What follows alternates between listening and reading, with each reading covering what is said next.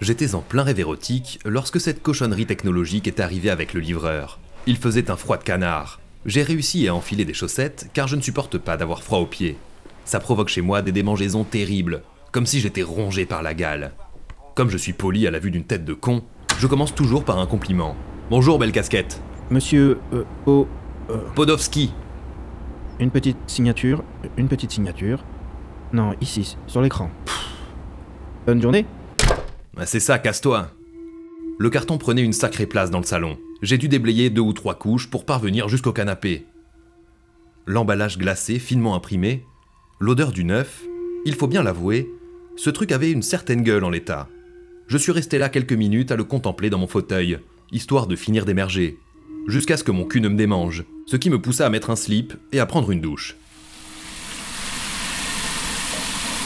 J'ai fini par trouver une lame enfouie sous une pile de vaisselle sale. L'emballage était si épais que j'ai dû trancher le tout avec acharnement. Une fois débarrassé de toute la mousse de protection, j'ai pu extirper l'engin du carton. Il n'y a pas à dire, le bidule était très moche. Un design hideux, tout en plastique, vaguement anthropomorphe, tout droit sorti du cerveau d'un congre. Pourtant, le bouton de mise en marche, astucieusement placé sur le scrotum, m'a fait marrer un moment. Bonjour, je m'appelle Roby 8, robot ménager, à votre service. Comment dois-je vous appeler? La voix synthétique plus ou moins asexuée n'était pas des plus joviales. J'étais même à deux doigts de renvoyer cette brosse à chiottes dans l'origine du monde, si perfectionnée soit-elle. Appelle-moi Phil. Enchanté, monsieur Phil. Putain, tu me plais en fait. C'est quoi ton nom déjà? Mon nom est Roby. Merde, quel nom débile. Et puis je ne veux pas d'un autre mec que moi à la maison.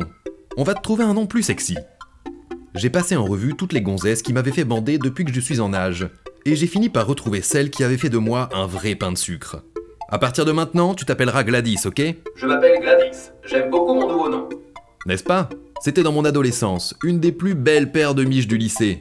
À cause d'elle, de nombreuses photos de classe resteront souillées à jamais dans les albums de famille. J'ai beaucoup de chance, monsieur Phil. Avez-vous du linge à nettoyer? Il me faut bien l'avouer, lorsque ce machin en plastique a commencé à s'agiter de façon grotesque un peu partout dans la maison, je suis resté dubitatif. Mais au bout de quelques minutes, j'ai dû me rendre à l'évidence. Gladys était une véritable petite fée du logis. Ceci dit, il lui a bien fallu une journée de boulot pour nettoyer et ranger le bordel accumulé depuis plusieurs mois.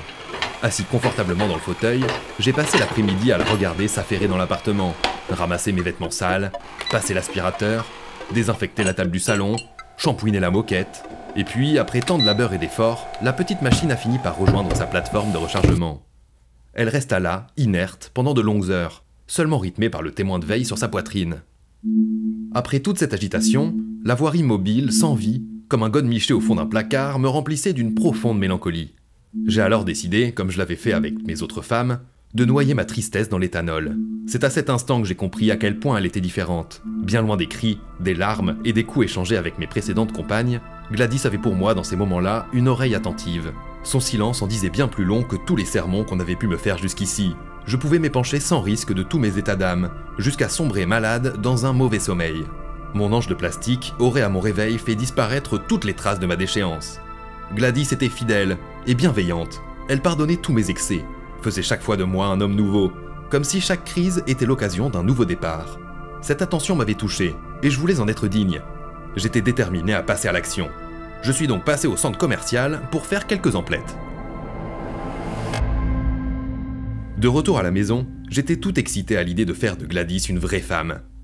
Des vêtements sales, monsieur Phil? Mais non, une jolie robe. Dois-je la nettoyer, monsieur Phil?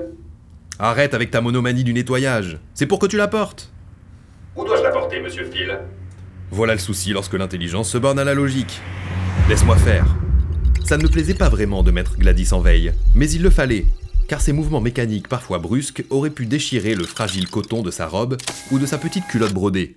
Pour ne pas qu'elle s'inquiète dans son sommeil artificiel, je lui parlais doucement avec des mots simples, tout en ajustant l'élastique sur le vérin central. Ensuite, j'ai découpé ses petites chaussures en cuir et ses chaussettes en soie pour ne pas gêner ses roulements fragiles. Du parfum, des bijoux, des sous-vêtements sexy, ma Gladys avait maintenant tous les atouts d'une princesse. À son réveil, elle est restée silencieuse, se consacrant tout de suite aux tâches ménagères sans poser la moindre question. Je n'interprétais pas ça comme de l'ingratitude, bien au contraire. Je pense que c'était pour elle de l'humilité empreinte de reconnaissance. Finalement, il ne manquait plus qu'une chose à Gladys, un vagin. C'est vrai, j'aurais pu directement investir dans une sex doll, mais elles sont trop spécialisées et hors de prix.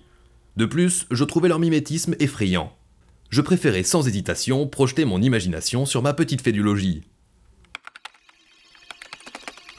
J'ai passé la nuit entière devant mon ordinateur à éplucher tous les forums sur le sujet, et à 5h du matin, j'ai fini par dénicher un tutoriel russe permettant de fabriquer un vagin artificiel sur une version antérieure au Robi 8.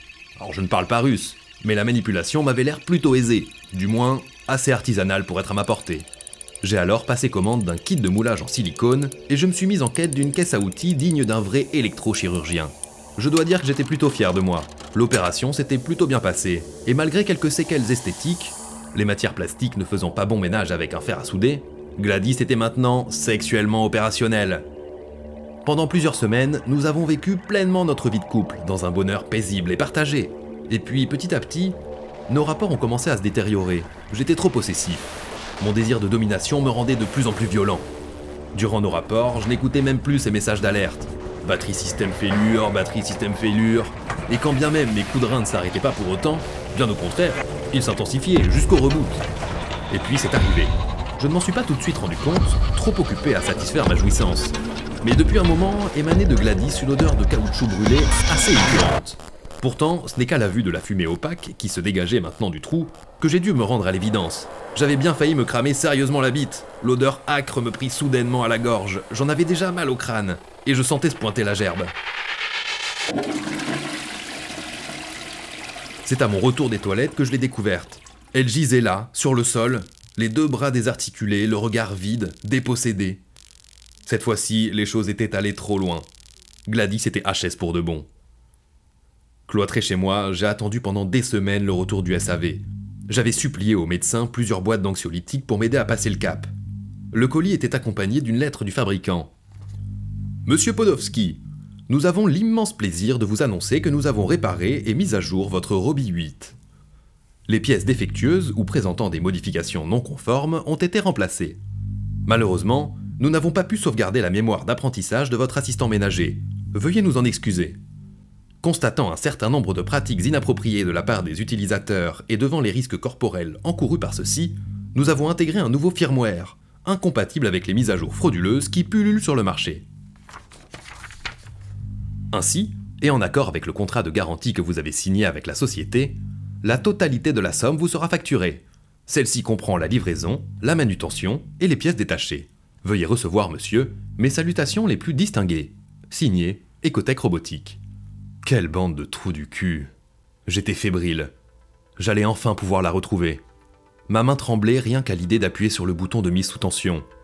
Et à son réveil, je me suis confondu d'excuses. Honteux d'en être arrivé là. Gladys, je suis désolé pour tout ce que je t'ai fait subir. J'ai été violent, je le reconnais. Mais c'est parce que je tiens à toi. À partir de maintenant, je te le promets, les choses vont changer. Bonjour, je m'appelle Roby 8, robot ménager, à votre service. Comment dois-je vous appeler? Mais va te faire foutre Je ne peux effectuer cette tâche car elle est non conforme à ma notice d'utilisation.